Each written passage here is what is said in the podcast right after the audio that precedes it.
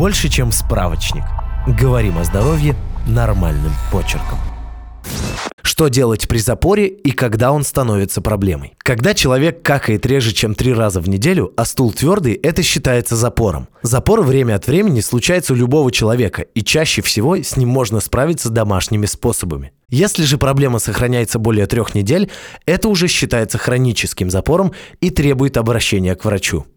Почему человек не может покакать? Запор возникает, когда толстая кишка поглощает слишком много воды из отходов пищеварения, потому что пища слишком медленно продвигается по пищеварительному тракту. Стул твердеет и становится сухим. Вытолкнуть его трудно. Причины запора чаще всего связаны с образом жизни. Например, с питанием. Рацион с низким содержанием клетчатки из овощей, фруктов и цельнозерновых продуктов и недостаточное употребление жидкости могут его вызвать. Малоподвижный образ жизни и отсутствие физических нагрузок тоже факторы его развития. Что еще приводит к запору? Это может быть задержка стула в кишечнике из-за непроходимости и опухолей прямой или толстой кишки. Неправильная работа мышц тазового дна, которые регулируют дефекацию, тоже относится к факторам его развития. Запор также бывает побочным эффектом приема многих лекарств. Например, он может развиваться на фоне приема противовоспалительных лекарств, таких как ибупрофен.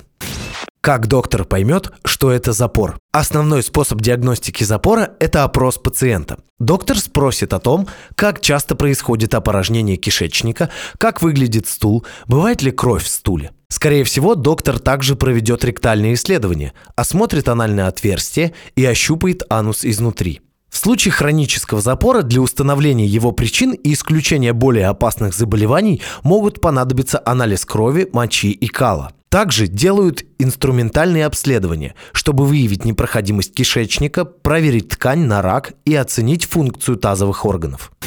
Как лечится запор? Лечение запора обычно начинается с рекомендаций по диете и образу жизни. Для этого нужно увеличить долю клетчатки в рационе, есть больше свежих овощей и фруктов, цельнозерновых круп и цельнозернового хлеба. Пить больше воды и не налегать на кофе и алкоголь. Быть физически активным и следить за туалетной рутиной. Важно не игнорировать позывы опорожнить кишечник. В процессе не торопиться и занять удобное положение. Положение с приподнятыми коленями или наклонившись может облегчить опорожнение кишечника. От запора помогают и слабительные лекарства. Часть из них продается без рецепта, но лучше проконсультироваться с врачом при выборе препарата. В любом случае нельзя принимать слабительное более двух недель без контроля со стороны врача.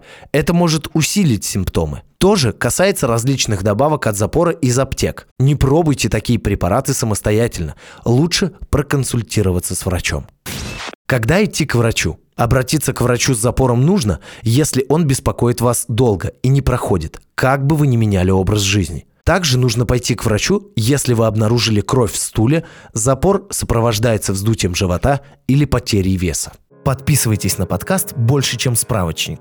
Ставьте оценки, оставляйте комментарии и заглядывайте на наш сайт kuprum.media. Прочитать полную версию статьи вы можете по ссылке в описании к подкасту – еще больше проверенной медицины в нашем подкасте «Без шапки». Врачи и ученые, которым мы доверяем, отвечают на самые каверзные вопросы о здоровье. До встречи!